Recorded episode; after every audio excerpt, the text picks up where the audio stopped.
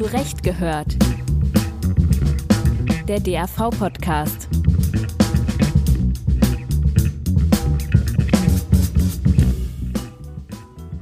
Wir machen keine Rentenrevolution. Wir bleiben im System drin, auch im System der nettolohnbezogenen Rente.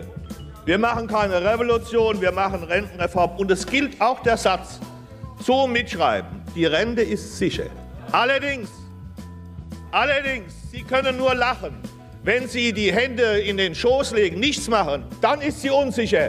Rente ist sicher. Rentensicherheit. Hallo und herzlich willkommen zu einer neuen Folge von Zurecht gehört, dem Podcast des Deutschen Anwaltvereins. Mein Name ist Stefan Petro und ich begrüße Sie und euch hier aus Leipzig zusammen mit meinem Berliner Kollegen Tim Sander. Hallo auch von mir. Die Rente ist sicher. Dieser Satz von Arbeitsminister Norbert Blüm, wie gerade gehört, aus seiner Bundestagsrede zum Rentenreformgesetz 1997, hat sich ins kollektive Gedächtnis eingebrannt. Da die Regierungskoalition aus Union und FDP gerade dabei war, das Rentenniveau um sechs Prozentpunkte abzusenken, erntete Blüm für seinen Ausspruch eine Menge Gelächter aus den Reihen der Opposition. Nachdem diese Opposition in Gestalt von SPD und Grünen 1998 das Ruder übernommen hatte, kippte sie das Vorhaben der Rentenkürzung dann auch wieder, nur um 2001 angesichts der finanziellen Schieflage der gesetzlichen Rentenversicherung selbst eine Absenkung zu beschließen. Und so ging es weiter. Wer auch immer im politischen Berlin die Zügel in der Hand hielt, betonte den Stellenwert stabiler Renten und positionierte sich als Vorkämpfer gegen Altersarmut, während das Rentenniveau weiter fiel. Wie es scheint, steht die Politik dem demografischen Wandel mit einem immer ungünstigeren Verhältnis zwischen Beitragszahlern und Rentenbeziehern weitgehend machtlos gegenüber. Inzwischen ist es eine Binsenweisheit, sich für die eigene Altersvorsorge nicht allein auf den Staat zu verlassen. Vielleicht liegt das Problem aber gar nicht so sehr beim vielbeschworenen demografischen Wandel, sondern bei der gesetzlichen Rente selbst. Denn, und damit sind wir beim Thema der heutigen Folge, das umlagenfinanzierte System der gesetzlichen Rentenversicherung ist nicht alternativlos. Neben den Beamten sind es vor allem die freien Berufe, die in der Altersversorgung eigene Wege gehen. Unter anderem Ärzte, Apotheker, Architekten, Notare, Steuerberater, Wirtschaftsprüfer und eben auch Anwälte erhalten ihre Renten über die sogenannte berufsständische Versorgung. Das älteste Versorgungswerk, die Bayerische Ärzteversorgung, wurde übrigens vor 100 Jahren im Hyperinflationsjahr 1923 gegründet. Heute sind insgesamt 91 berufsständische Versorgungswerke im Deutschen Dachverband der Arbeitsgemeinschaft berufsständischer Versorgungseinrichtungen e.V. zusammengefasst, aufgeteilt nach Berufsgruppen und Bundesländern. Für die kammergebundenen Berufe ist die Mitgliedschaft im jeweiligen Versorgungswerk Pflicht, genau wie für Arbeiter und Angestellte die Mitgliedschaft in der gesetzlichen Rentenversicherung. In Sachen Finanzierung und Leistungsniveau gibt es zwischen beiden Systemen jedoch fundamentale Unterschiede. Wir wollen heute etwas genauer hinschauen, wo diese Unterschiede liegen und welche Vor- und Nachteile das Modell der berufsständischen Versorgung hat. Außerdem fragen wir, ob die berufsständische Versorgung möglicherweise auch ein Vorbild für den Umbau der gesetzlichen Rentenversicherung sein kann. Doch wie kam es überhaupt dazu, dass nicht nur einzelne Berufsträger, sondern alle Angehörigen der freien Berufe aus dem System der gesetzlichen Rentenversicherung ausgeschieden sind? Dies und noch einiges mehr wollten wir von Charlotte Guckenmus wissen, die als Fachanwältin für Sozialrecht und Medizinrecht in Frankfurt am Main tätig ist. Charlotte Guckenmus ist Mitglied im geschäftsführenden Ausschuss der Arbeitsgemeinschaften Sozialrecht und der Syndikusrechtsanwälte im DAV. Als Syndikusrechtsanwältin ist sie zudem für das Versorgungswerk der Landesärztekammer Hessen tätig. Ich sage immer, Rente ist total sexy. Man muss nur früh genug damit anfangen, sich damit zu beschäftigen und nicht erst kurz vor knackig, wenn man in Rente geht, drei Jahre davor mal drum kümmern. Das ist viel zu spät. Und man kann da viel steuern, man kann viel planen und man sollte vorausschauend auch äh, mit diesem Thema umgehen. Jetzt könnte man ja von außen sagen, Mensch, äh, die freien Berufe, die machen hier sozusagen ihr eigenes Ding, ihr eigenes Versorgungswerk. Das kann doch nicht gut sein. Die Daseinsberechtigung erklärt sich aus der Historie. Ähm, die deutsche Rentenversicherung, damals, also die gesetzliche Rentenversicherung, die haben uns damals 1957 rausgeworfen, die freien Berufe, weil sie uns nicht mehr bezahlen konnten und wollten. Wir leben länger als andere Berufe. Wir haben eine höhere ähm, Lebenserwartung und daraus resultieren höhere Renten. Einfach von der, von der äh, Erwerbshistorie nachher, von der Rentenhistorie, sind da mehr Zahlungen, die geleistet werden müssen. Also die Kolleginnen und Kollegen damals mussten, die waren gezwungen, diese Versorgungswerke zu gründen. Und ähm, das wurde dann zur ersten Säule weil wir halt keine andere Wahl hatten. Also das klingt jetzt so, wir, wir haben uns herausgestohlen aus der Solidarität, das mögen manche so sehen. Das stimmt aber nicht mit den Fakten überein, weil es einfach historisch bedingt war, dass die uns rausgeworfen haben und wir müssen ja für uns selber vorsorgen. Also ein Berufsstand, der keine Rentenversicherung hat, äh, das ist schlecht. Und deswegen mache ich auch bei den jungen Kolleginnen und Kollegen immer Werbung, dass die sich auch wählen lassen und ehrenamtlich hier engagieren und auch die Geschicke von den Versorgungswerken und von den Kammern mitlenken und sich damit einbringen, weil genau so kann man was für seine eigene Rente tun.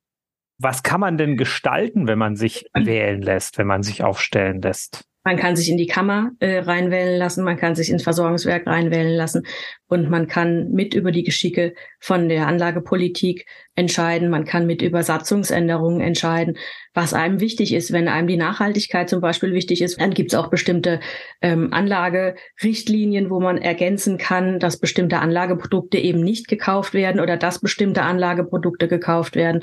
Man kann sich da wirklich einbringen und engagieren ich finde es sehr positiv, aber es gibt leider sehr wenige, die das machen, weil es kostet Zeit und es bringt kein Geld. Können wir noch mal kurz schauen auf das Thema demografischer Wandel und Anwaltschaft? Ja. Vollzieht sich dieser demografische Wandel für die Anwaltschaft in irgendeiner Weise anders als für die Gesamtgesellschaft? Also einen haben Sie schon benannt, äh, Anwältinnen und Anwälte werden einfach älter als ja. der Durchschnitt. Wir werden im Schnitt nach der Heubergschen Tabelle, da gibt es ja Unterschiede, ähm, werden wir circa drei Jahre älter. Die Frauen werden noch mal älter als die Männer. Und der Unterschied ist auch, dass Männer häufig auch im gesetzteren Alter, wenn ich das mal so formulieren darf, noch Nachkommen äh, produzieren, die mitversichert werden müssen. Das sind dann später Halbwaisen. Die müssen äh, komplett auch von den Versorgungswerken mitgestemmt werden. Das heißt, das Anlageniveau ist einfach anders. Der demografische Wandel ist genau wie bei den anderen Berufen auch da. Die Rechtsanwältinnen und Rechtsanwälte arbeiten aber teilweise auch länger.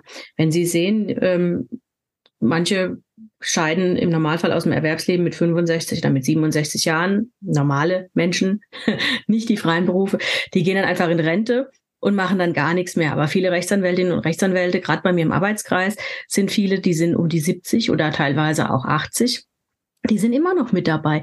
Die wollen noch frisch bleiben im Gehirn, die wollen noch was arbeiten, die wollen mit den Jungen mit dabei sein, die wollen noch wirklich was bewegen und das finde ich wirklich großartig. Und ähm, ja, der demografische Wandel ist da, aber vielleicht bei uns etwas in anderer Form. Und entsprechend ist ja auch das höhere durchschnittliche Lebensalter aus Sozialversicherungssicht gar nicht mehr so stark ein Problem, wenn einfach auch viel länger gearbeitet wird im Schnitt. Die, also die mhm. berufsständischen Versorgungswerke sind da zumeist total flexibel, auch mit dem Renteneintrittsalter. Das ähm, ist zumeist bei 67, wie bei der gesetzlichen Rentenversicherung auch. Man kann aber vorgezogene Rente in Anspruch nehmen, man kann die Rente aufschieben, man kann die Teilrente in Anspruch nehmen. Das ist ähnlich wie bei der Flexi-Rente, dass man 30, 50, 70 Prozent zum Beispiel in Anspruch nimmt. Da muss man sich beim jeweiligen Versorgungswerk immer äh, mal schlau machen und mal reingucken in die Satzung, was es da so alles gibt. Und ähm, die sind da aber total flexibel. Also der demografische Wandel, okay, der ist da, ja, aber die Versorgungswerke reagieren da total cool drauf. Wir haben ja auch beim, beim Deutschen Anwaltstag jetzt das Seminar zum Versorgungsausgleich und das finde ich als Frau total wichtig. Da geht es nämlich nachher darum, was bei Scheidung getrennt werden soll, beziehungsweise welche Kapitalwerte getrennt werden sollen. Bei der deutschen Rentenversicherung gibt es ja Punkte und bei den Versorgungswerken werden Kapitalwerte geteilt. Das heißt, Sie können sich das vorstellen, das ist der Kuchen, der während der Ehezeit eingezahlt wird, also ein ganzer Teig, ja, ein Kuchen. Und äh, dieser Kuchen wird dann, wenn kein Ehevertrag existiert, oder keine nacheheliche Scheidungsfolgenvereinbarung wird er halbiert.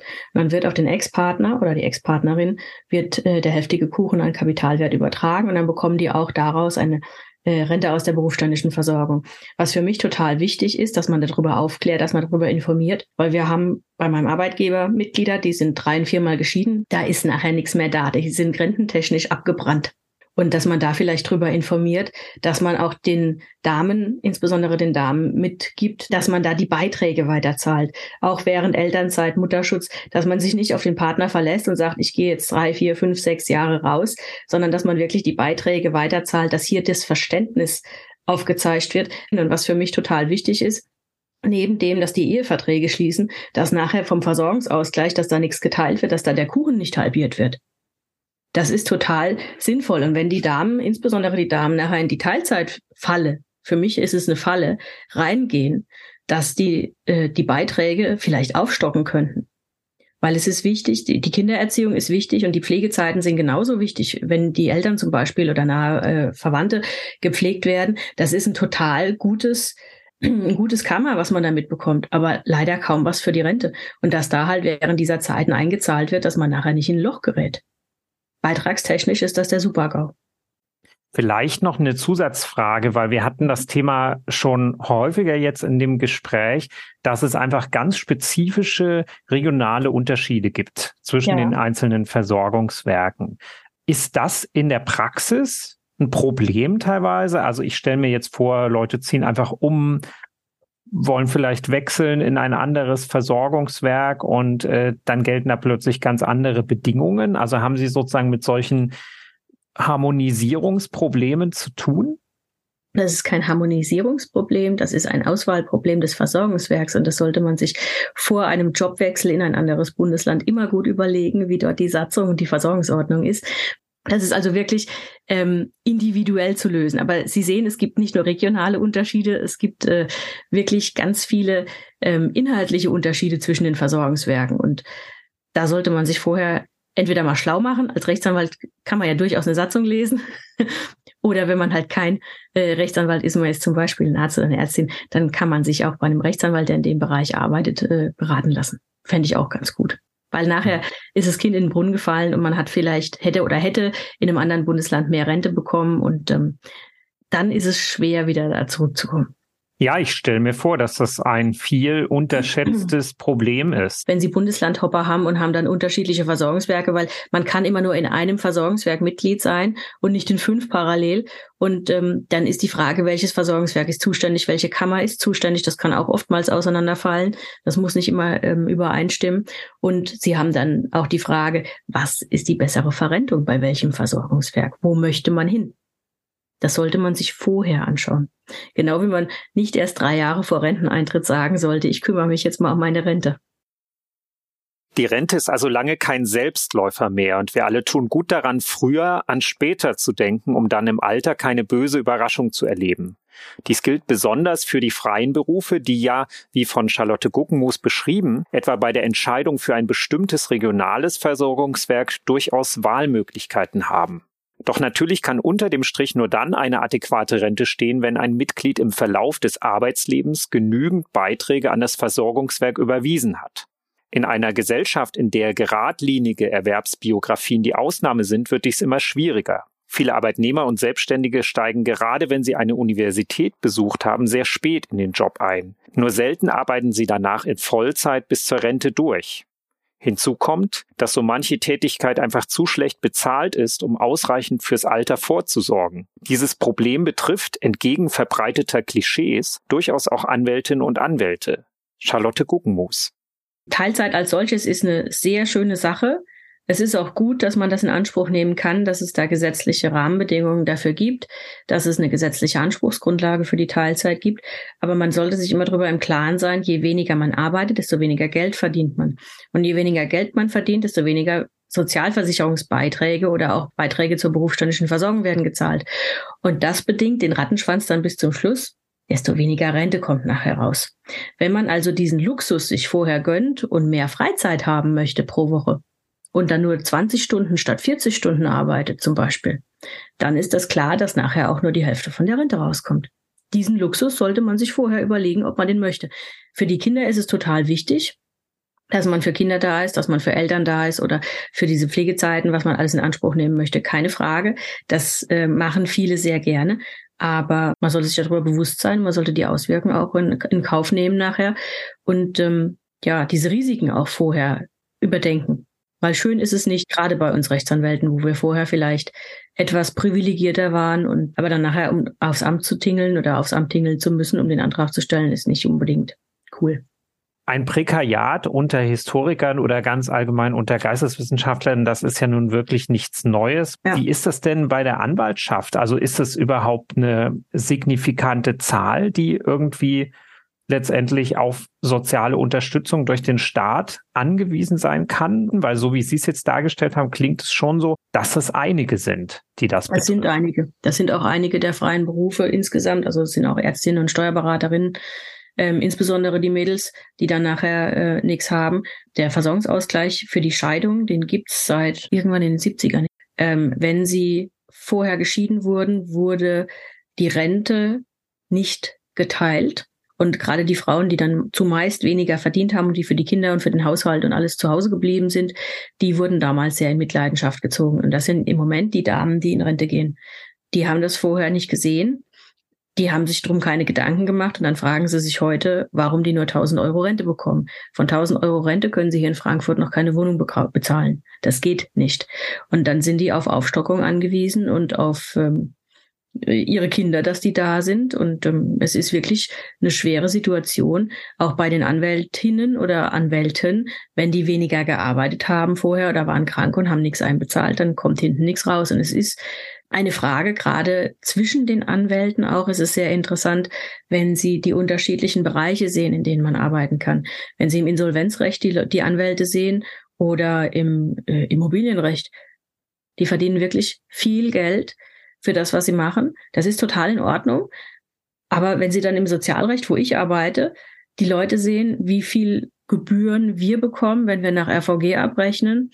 Wir haben Betragsrahmengebühren, da kriegen Sie für einen Fall, an dem Sie äh, im Widerspruchsverfahren oder im Klageverfahren, ähm, sagen wir mal, 40 Stunden gearbeitet haben, kriegen Sie insgesamt 1400 Euro. Davon kann kein Mensch leben. Und wenn die Sozialrechtler dann halt sagen, wir brauchen mehr Gebühren, dann äh, hat das auch seinen Grund, weil gerade im sozialen Bereich, wo man sich eigentlich um die Belange der Menschen kümmert, da sollte man für die Sozialrechtler dann auch ähm, schauen, dass da ein bisschen mehr gemacht wird. Also wenn ich äh, überlege, ich habe äh, vor zwei Jahren hatte ich einen ähm, Mandanten mit einem Magenkarzinom. Der hat ein ganz seltenes ähm, Krebsleiden im Magen gehabt, davon gab es neun Stück weltweit. Und die normale Chemotherapie hätte bei dem innerhalb von sechs bis acht Wochen zum Tod geführt. Dann gab es in Heidelberg, der war zum Glück in Heidelberg bei den Koryphäen, und die haben gesagt, es gibt was, ein Medikament, das hilft, das könnte man im Off-Label-Use anwenden, also das heißt sozusagen ein Schnupfenmedikament für einen Husten. Mhm. Das Teil hat 180.000 Euro gekostet, da hat die Krankenkasse gesagt, nee, zahle mal nicht. So, ich habe es ihm eingeklagt, innerhalb von drei Tagen hat er es gehabt, aber wenn er dieses Jahr überlebt, hat er hundertprozentige Chance auf Heilung. Ich habe 1200 Euro bekommen für viele Stunden Arbeit. Schön ist das nicht. Also ich kann total verstehen, warum Frau Kindermann da immer mit dabei ist und sagt, hier, wir müssen für die Gebühren was tun, weil es ist gerade für die Einzelanwälte wichtig oder auch für die im sozialen Bereich, dass man da was tut und dass man da was pusht, weil viele können sich das sonst überhaupt nicht leisten. Die Versorgungswerke sind wichtig, die nehmen auch die Beiträge, dem muss man einzahlen, aber das Geld muss man erstmal haben, um einzuzahlen. Und gerade mit Corona jetzt denke ich, dass da auch einige nicht so gut über die Runden gekommen sind ähm, wie andere und dass es da durchaus strukturelle Nachteile, nenne ich das jetzt mal, auch gibt. Bei der Nachhaltigkeit und bei der Generationengerechtigkeit muss man da halt wirklich differenzieren und auch nochmal vielleicht unterschiedliche äh, Rechtsgebiete hier aufzeigen und da nochmal den Finger in die Wunde legen. Kein Rentensystem kommt ohne angemessene Finanzierung aus. Doch die individuellen Beiträge der Versicherten sind nur eine Seite der Medaille. Relevant ist auch, wie die Versicherungsträger mit den ihnen anvertrauten Geldern wirtschaften und ob sie auf andere Finanzierungsquellen neben dem durch die Mitglieder aufgebauten Vermögen zurückgreifen können. Hier sind die Rahmenbedingungen für die berufsständische Versorgung einerseits und die gesetzliche Rente andererseits völlig verschieden. Wie genau, das hat uns Dr. Fabian Widder erläutert. Auch hier wieder ein paar Anmerkungen zur Person. Dr. Fabian Widder ist seit 1998 als Rechtsanwalt in Mannheim tätig, unter anderem im nationalen und internationalen Wirtschaftsrecht. Seit 2018 ist er Vorstandsmitglied des DAV und seit Juli desselben Jahres Vorstandsvorsitzender des Versorgungswerks der Rechtsanwälte in Baden-Württemberg. Im Gespräch mit ihm hat uns zunächst die Frage interessiert, wo und aus welchen Gründen die berufsständische Versorgung bei der Finanzierung eigene Wege geht. Also ich glaube, da muss man ein bisschen ausholen. Ähm, nach dem äh, Zweiten Weltkrieg wurde ja äh, das Rentensystem äh, umgestellt, ähm, neu gegründet sozusagen auf dieses Umlageverfahren, was man hier gebildet hat, also dieser Generationenvertrag, die Jungen zahlen für die Alten. Ähm, das war natürlich in, äh, in der Zeit, in den 50er Jahren, äh, ein erfolgsversprechendes Konzept gewesen. Und man hat ganz bewusst 1957 bei der großen Rentenreform die Freiberufler und die Selbstständigen nicht mit in dieses System hineingelassen. Man hat gesagt, das ist nicht für euch. Das System ist für Arbeiter und Angestellte. Und dieses System funktioniert eben nach dem Umlageverfahren. Und Sie ähm, sehen ja manchmal die Meldungen in der Zeitung, dass es heißt, ah, die deutsche Rentenversicherung hat derzeit ein Polster, was 1,5 Rentenzahlungen entspricht oder 2,3 oder 3,5. Das heißt, es ist nur Geld da, wenn niemand mehr einzahlen würde, um drei Rentenzahlungen zu leisten, dann ist Schluss. Ja, anders funktionieren die Versorgungswerke. Wir haben ähm, als äh, Rechtsanwältinnen und Rechtsanwälte das offene Kapitaldeckungsverfahren. Das ist eine Mischung aus Umlageprinzip und Kapitaldeckung mit einem Schwerpunkt auf der Kapitaldeckung. Das heißt, das Geld, was ich einzahle, bleibt da, dient als Sicherungsvermögen für die zukünftige Rentenzahlung. Nicht für den Einzelnen separiert, sondern es gibt ein Gesamtsicherungsvermögen, das angelegt wird. Aber ich habe ein Konto und auf diesem Konto erwerbe ich Anwartschaften, die später zu einer Rentenzahlung führen und die sind Kapital, mit Kapital unterlegt. Sie müssen ja die Entscheidung treffen, das liegt in Ihrer Verantwortung als Versorgungswerk. Was machen wir mit den Geldern? Wie ist da der Prozess? Also wie sozusagen, wie wird sowas entschieden? Ja, das kann ich Ihnen sagen. Es ist also so, dass äh, die Versorgungswerke ihr Sicherungsvermögen ähm, anlegen und müssen dabei Regeln beachten. Es gibt die sogenannte Anlageverordnung, die hier zur Anwendung kommt. Da ist grob geregelt, wie viel muss in festverzinslichen Wertpapieren angelegt werden, wie viel darf in Aktien äh, und wie viel darf in Immobilien. Ganz grob, also ich versuche es äh, einfach darzustellen, angelegt werden. Und da gibt es natürlich einen gewissen Rahmen, in dem man kann man sich dann bewegen. Dann gibt's ähm, eine äh, Gemeinschaft äh, der Versorgungswerke, die nennt sich Arbeitsgemeinschaft berufsständischer Versorgungseinrichtungen mit Sitz in Berlin. Äh, die gibt einen Risikoleitfaden heraus, äh, damit eben äh, ist eine Regelung verbunden und dieser Risikoleitfaden wird in Baden-Württemberg beispielsweise, aber auch in anderen Bundesländern von der Aufsicht über eine Verordnung äh, zur Maßgabe der Geldanlage gemacht. Jetzt ist ja in der öffentlichen Diskussion sozusagen immer, wenn es um Rente geht, fällt das Stichwort demografischer Wandel. Wenn ich Sie richtig verstanden habe, äh, aufgrund der sozusagen der anderen Finanzierung bei den Versorgungswerken spielt der wahrscheinlich nicht so eine große Rolle wie für das Rentensystem insgesamt. Also Fangen wir mal mit äh, der deutschen Rentenversicherung an. Die hat halt das Problem, dass jetzt ähm, immer weniger Beitragszahler immer mehr Rentner finanzieren müssen. Das führt entweder zu höheren Beiträgen, zu niedrigeren Renten oder zu späteren Renteneintritt. Das äh, lässt sich nicht vermeiden.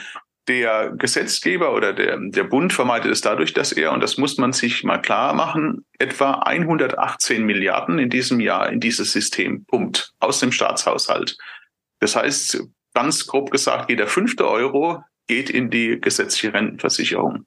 Das heißt, auch die Selbstständigen, auch die Anwältinnen und Anwälte zahlen mit ihren Steuern die gesetzliche Rente mit über den Staatshaushalt, von denen sie selbst nichts haben.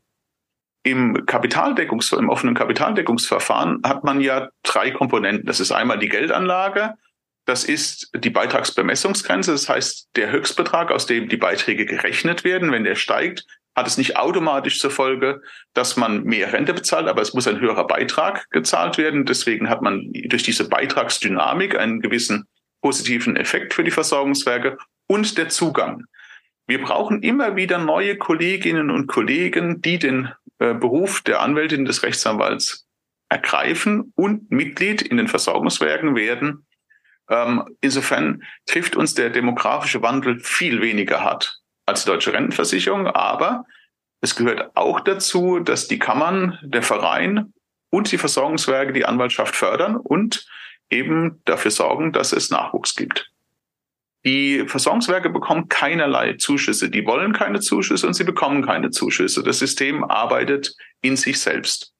Vorteil ist, dass bislang, äh, und das wird ja auch oft angekreidet in der Politik, äh, das Leistungsniveau höher ist als in der gesetzlichen Rentenversicherung. Das heißt, für die gleichen Beiträge bekommen Sie etwas mehr Rente. Das kann man nicht quantifizieren, das muss auch nicht für jedes Versorgungswerk stimmen, aber so, das stimmt im Proben. Und das ist der Vorteil. Der Nachteil ist, und das sieht man jetzt, was uns viel mehr zu schaffen gemacht hat als der demografische Wandel, war die Niedrigzinsphase, weil in der Niedrigzinsphase sie eben keinen risikolosen Zins mehr hatten. Also der risikolose Zins ist aus Sicht des Euroraums die zehnjährige äh, Bundesanleihe der Bundesrepublik Deutschland, die hat negativ, äh, war negativ verzinst.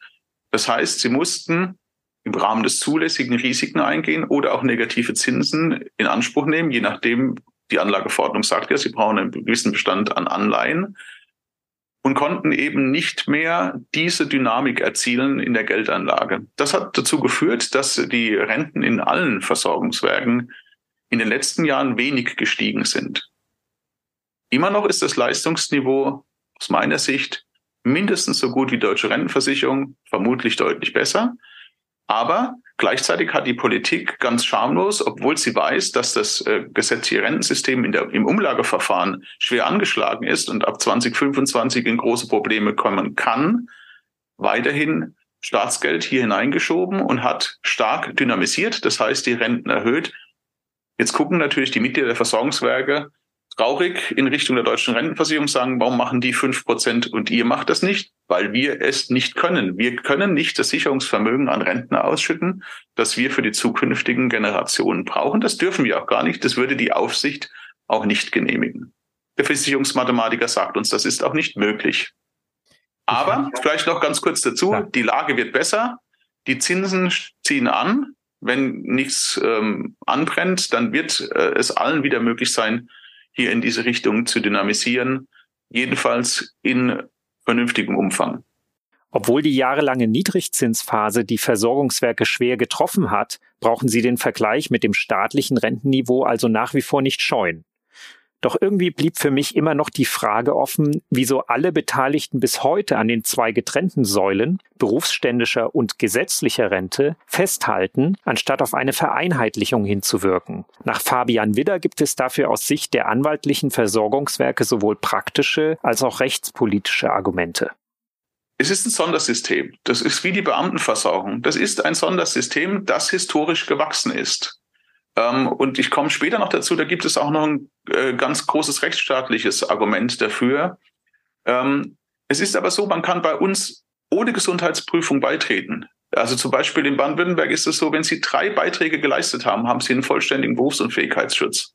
Wir müssen dafür sorgen, dass Anwältinnen und Anwälte, auch die Freiberuflichen, eben einen Schutz haben gegen auch gegen äh, Berufsunfähigkeitsrisiken.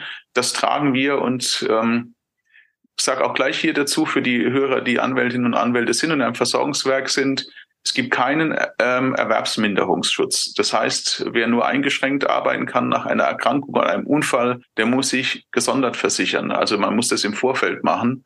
Ähm, die Versorgungswerke bieten nur einen Schutz bei vollständiger Berufsunfähigkeit. Es gab im, ähm, beim Deutschen Juristentag in Bonn 2022 im Herbst auch mal eine Untersuchung, ob man äh, das Defizit der deutschen Rentenversicherung durch die ähm, Eingemeindung sozusagen der Versorgungswerke retten könnte. Da war ein Betriebswirt äh, oder Volkswirt da gewesen, der hat gesagt, ja, kurzfristig hätte es einen positiven Effekt. Nach hinten raus, in 50 Jahren ist die Belastung für das gesetzliche System noch höher. Das muss man wissen. Mhm. Man muss auch sehen, was macht die Politik? Äh, jetzt, um die deutsche Rentenversicherung zu stabilisieren, die ersten Gedanken gehen ja dahin, einen Kapitalstock zu bilden.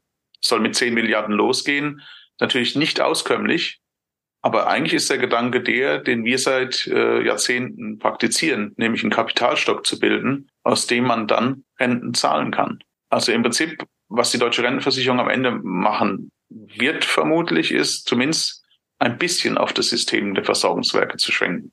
Mhm. Nicht mehr nur Geld vorzuhalten äh, für drei Rentenzahlungen. Gibt es Wünsche, die Sie an die Politik hätten, wie die Politik sozusagen Sie noch besser unterstützen kann, dabei ihre Arbeit zu machen als Versorgungswerk? Das kann man, das kann man ganz einfach sagen. Das größte Problem der Versorgungswerke ist die Überregulierung. Damit meinen wir nicht den direkten Kontakt zu unseren Aufsichtsbehörden, sondern wir müssen Meldungen machen an die Bundesbank, Stresstests, äh, wir müssen, ähm, wir, Wir werden immer weiter reguliert. Jetzt kommt wahrscheinlich noch dieses Nachhaltigkeitsthema, was das auch wir schon heute beachten bei der Geldanlage. Aber wenn das auch noch reguliert wird, dann müssen Sie einen Nachhaltigkeitsbericht machen und so weiter. Wir regulieren uns zu Tode wie in allen Bereichen. Und da müssen wir halt aufpassen, dass das nicht die kleinen Versorgungswerke in Schieflage bringt. Das können sie von der Manpower dann zum Schluss gar nicht mehr schaffen.